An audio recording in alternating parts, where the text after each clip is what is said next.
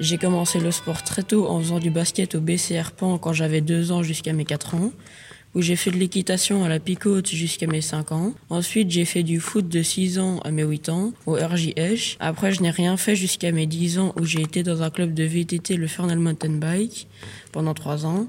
Et l'année prochaine, je vais aller dans un club de cyclisme de Marchanvlette.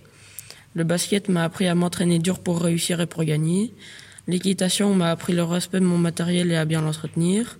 Le foot m'a appris que le travail paye et que sans travail on dégringole au classement. Et le VTT m'a appris qu'un sport peut être à la fois amusant et éprouvant.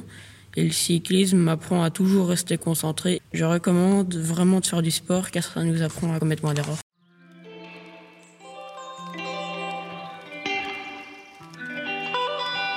Scanner. Scanner.